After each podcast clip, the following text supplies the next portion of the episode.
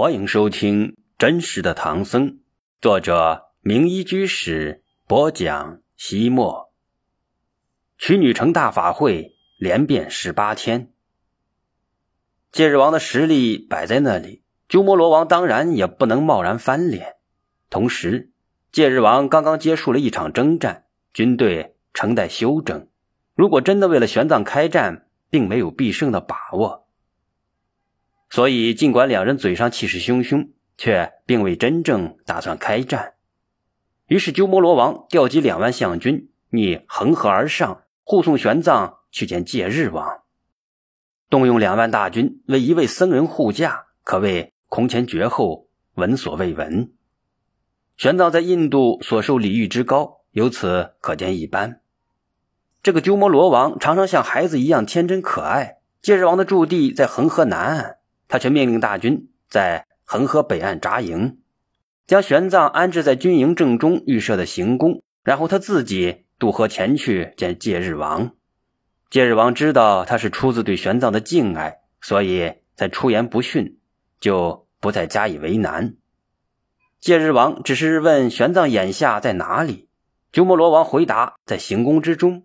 戒日王又问：为何没有一同前来？鸠摩罗王反问道：“既然大王您如此崇尚佛法，又怎么可以让玄奘法师渡河涉险前来拜见您呢？”戒日王在自己的额头拍了一巴掌，说道：“呃，对，是我错了。您先回去，明天我亲自前去离请。”鸠摩罗王回到行宫，向玄奘通告了他见戒日王的经过，并且预测说道。戒日王虽然说的是明天过河来，但我猜想他一定急不可耐，恨不得马上见到您，所以他可能今天晚上就会来。如果他来了，您不必出去迎接。果然，初夜时分，少奇前来报告，说是河中出现了成千上万的火炬，同时传来响亮的布谷声。布谷是戒日王专用的信号标志，他出行之时。一定有几百名金鼓手随从，他走一步就敲一下，称为节布鼓。全印度只有戒日王才能这样，其他国王不能效仿。因此，可以确定的是，戒日王连夜而来，鸠摩罗王立刻率领人到河边去恭候迎接。身材魁梧，面如明月，满身珠宝的戒日王，在鸠摩罗王的陪同下来到了行宫。戒日王见到玄奘仪表堂堂，顿生敬仰之心。他在玄奘座前青金山倒玉柱，服下万尊之躯，行头面接足礼。在印度，唯有弟子对师傅、晚辈对长者，才行这最尊贵的礼节。他散花送祭，赞叹玄奘之后，才问道：“法师从中国来，弟子听说贵国有一部。”秦王破阵乐，不知秦王是何人，有何丰功伟绩，以致要如此的称扬他？秦王破阵乐是一部集歌舞乐于一体的大型综合性歌舞剧，主要是歌颂了秦王李世民的英勇战绩，是在破阵乐的基础之上发展起来的。贞观元年正月初三，为庆祝李世民登基。宫廷乐工在皇帝春节宴请文武百官之时，正式演奏了秦王破阵乐。从此，这首乐曲成为唐朝最流行的一部大曲。它雄壮激昂的旋律，恢宏磅礴的气势，象征了大唐帝国蒸蒸日上的国力和勇于开拓进取的精神。玄奘能在万里之外的印度，听当地最杰出的国王以羡慕的口吻说起秦王破阵乐。自然是心潮澎湃，倍感自豪。于是他理所当然的成为大唐的民间外交家。此歌者，赞美我国贤君之高德也。玄奘故意停顿了片刻，才侃侃而谈：“我的祖国对于那些怀圣贤之德，能除暴安良、救民于水火之中的人，就。”歌而咏之，上至国家的宗庙之乐，下到黎民百姓的口头小曲，都为古今的圣贤歌功颂德。秦王就是当今大唐的天子，他在未当皇帝之前被封为秦王。当时中国正处在战乱时期，百姓流离失所，尸横遍野。秦王以弟子之亲，应天策之命，英勇善战，统帅大军征战四方，平静兵匪，肃清海内，将人民从兵戈之中拯救了出来。人民感念他的恩德，就谱写了这支乐曲。颂扬他。戒日王听了玄奘的话，赞叹道：“这样的人是上天派来为人民当家做主的，我当面东朝之。”正是因为玄奘的努力，使得戒日王对大唐帝国充满了由衷的赞美和无限的神往。他很快就派出使节访问大唐，并于第二年抵达长安。其后，印度与唐朝友好往来，建立了。良好的关系，的确，在玄奘离国出行的十九年里，他把中国人的聪慧、善良、品德高尚的美名传播四方，而且把大唐国家的德威远播四方。因为在外国人的眼里，玄奘就是大唐。之后，戒日王告辞回宫，准备第二天正式迎接玄奘。一日一早。鸠摩罗王陪同玄奘渡河去见戒日王。当他们走进行宫之时，戒日王已经率领近臣、法师等二十多人站在宫外等候。他们将玄奘迎进行宫就坐，在此奏乐、散花，以珍馐斋供。礼毕，戒日王问道：“弟子听说您著有《治恶见论》，带来了吗？”玄奘将论著呈上，戒日王让一位侍从当众诵读。听完之后，他高兴的手舞足蹈，扭头对在座的小乘法师们说：“太阳照耀萤火虫和烛火，就失去光亮；天雷震荡，就听不见鼓锣与锤簪的声响。现在你们各位所信奉的小乘之宗，一一被大唐高僧破斥了。”请问你们哪一位能够站出来，用自己的教义与他当场辩论呢？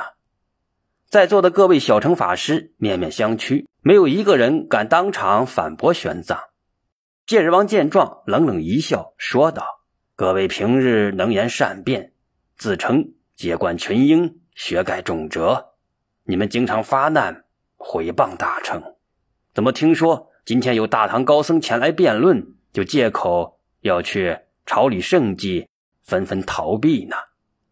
我现在知道了，原来你们都是一群无能之辈。玄奘感到这样对各位小乘法师不公平，因为他们原来没有见过自己的治恶见论，仓促之间自然无法应战。于是他将自己的观点拆解开来，细细讲了一遍。那些法师听后心服口服。当众欢喜赞叹玄奘不已。戒日王有一位寡居的妹妹，聪慧立根，对小乘善正量部的教义很有研究。他坐于戒日王身后，听了玄奘的讲解，深感大乘佛教奥妙无穷，欢喜雀跃，欣然改宗。戒日王眼见自己的妹妹都被玄奘折服了，真是太兴奋了。高兴之余，他突发奇想。将那兰陀寺与乌突国的小乘佛教徒之间的辩论扩大范围，扩大到全印度，让所有的小乘论师都来向这位大唐高僧挑战。想到这里，他对玄奘说：“法师的论著的确高明，弟子与在座的小乘法师都很佩服。但是其他各国的小乘和外道没有见过法师的真知灼见，恐怕日后仍然抱守残缺，执迷不悟。”因而，我想在曲女城为您举办一次规模空前的辩论大会，统领五印度的沙门、婆罗门以及各种外道，统统前来集会。一则显扬大乘佛教的微妙义理，以断绝他们的毁谤之念；二来让他们一睹法师的崇高圣德，摧服他们的骄傲之心。这就是说，让玄奘去迎接全印度所有高僧、婆罗门以及其他外道的挑战。尽管玄奘修养极深，温文尔雅，能够处变不惊，但仍然被戒日王的这个决定吓了一大跳。要知道，古来由于印度地理环境优越，气候条件良好，简单耕种就能够丰衣足食，所以印度人闲暇很多，尚好思辨，各种学术都非常的发达。因而，印度各种宗教十分发达。用佛教的话来说，有九十六种外道。同样，因为如此，原始佛教才能够发展成现在的大小乘争荣并立，各部派争奇斗艳的洋洋大观。同时，印度的高山大川、森林乡野之中，卧虎藏龙，不知隐居着多少高人。他们的学识高深莫测。而玄奘虽然十几年间积累起了很高的声望，但毕竟印度是佛学的发源地，他一个外来的留学生，从语言到逻辑习惯都有先天的缺陷。万一失败，就意味着前功尽弃，身败名裂。根据印度辩论的传统，他很有可能因此而输掉自己的脑袋。然而，玄奘依然没有丝毫畏惧和犹豫，他毅然选择了担当，坦然面对有生以来最大的挑战。从这一刻起，一位来自东土大唐的异国高僧，毅然担当起了维护大乘佛教在印度的地位与声誉的历史重任。这一年，玄奘虚岁四十有二。五印度盟主戒日王发出通告，邀请各国的国王、佛教各宗派论师、婆罗门、外道学者等等，齐集曲女城参加规模空前的辩论大法会。诏令发出，戒日王与鸠摩罗王各自率领着自己浩浩荡荡的大军，陪同玄奘向曲女城大会场进发。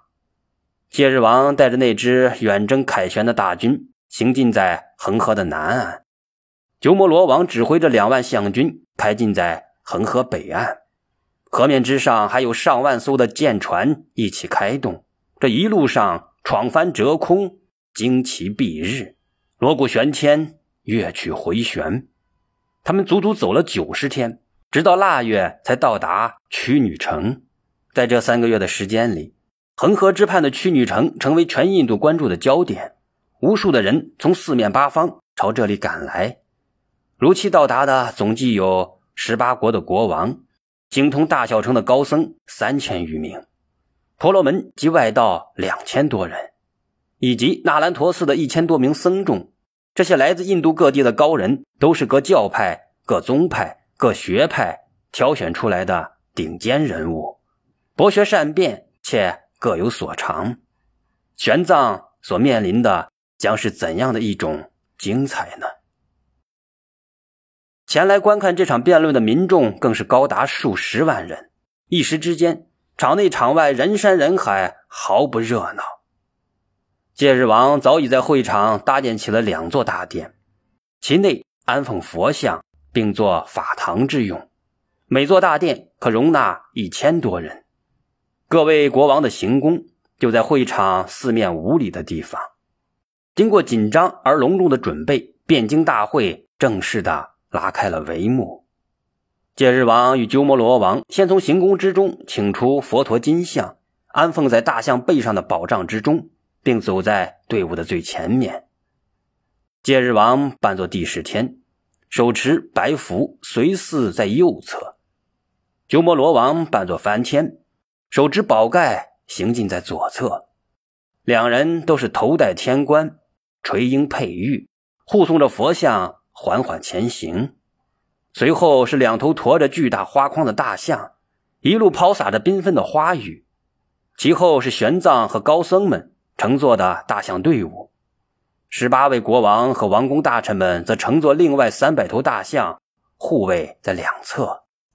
到达会场门口。戒日王亲自捧着金佛像走上大殿，安放在宝座上。然后，他和鸠摩罗王及玄奘十八国的国王依次上前礼拜供养。随后，戒日王首先请十八国的国王入座，再请各国的高僧一千多人入座，接着请婆罗门以及有名的外道五百多人入座，最后才请各国的大臣两百多人入座，其余的僧俗人等只能安置在院门的外面。